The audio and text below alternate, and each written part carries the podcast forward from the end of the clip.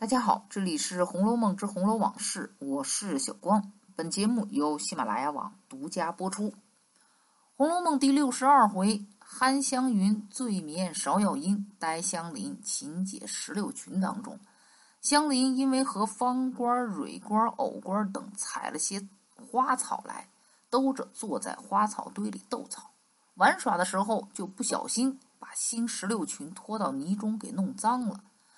宝玉看见，命袭人将她的裙子换与香菱。这期间，宝玉心中想的是：可怜这么一个人，没父母，连自己本性都忘了，被人拐出来，偏又卖与了这个霸王。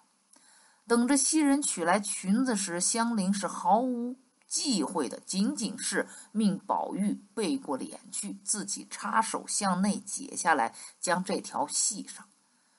虽然此时的他已身为人妻，但似乎并无夫妻的概念。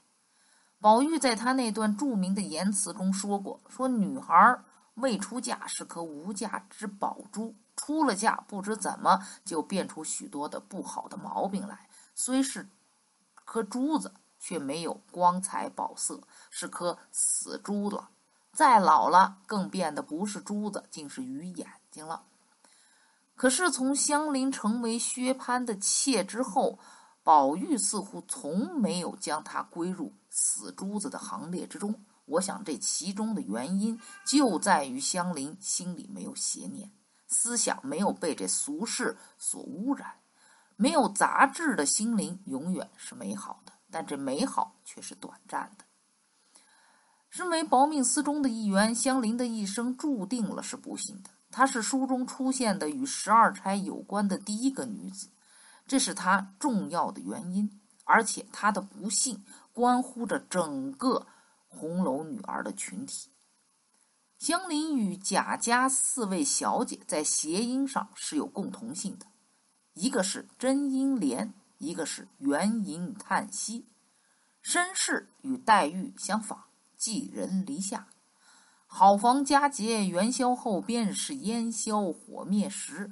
甄家的这场大火，不仅预示着曹家的覆灭，也同样预示着贾家的富贵会最终消亡。被薛蟠娶到手之后，蹂躏致死的结果，这也和迎春误嫁中山狼的结局相似。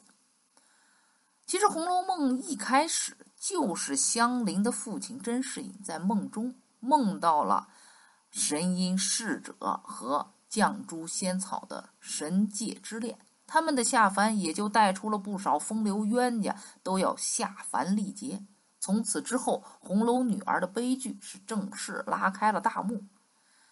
一个好了哥让甄士隐参悟了好和了的真意而出家，他的。解注说的正是有关红楼当中主要人物的命运发展。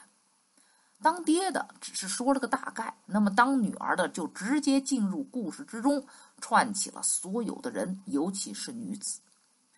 香菱三岁之时，那僧就说过她有命无运，累积爹娘。尤其是这前四个字，虽然说的是香菱，但何尝又不是说的整个红楼女子呢？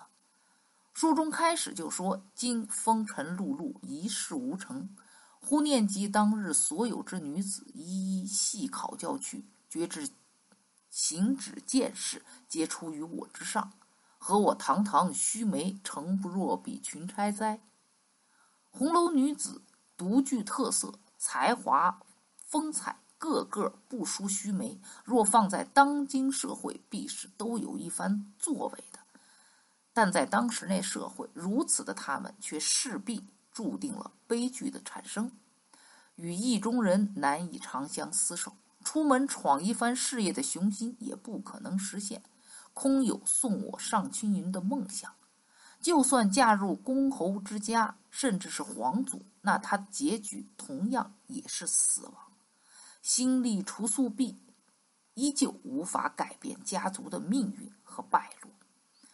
是香菱将我们的视线引入到了贾府，引入了大观园。从此之后，一幅有声有色、活色生香的生活画卷向我们展开。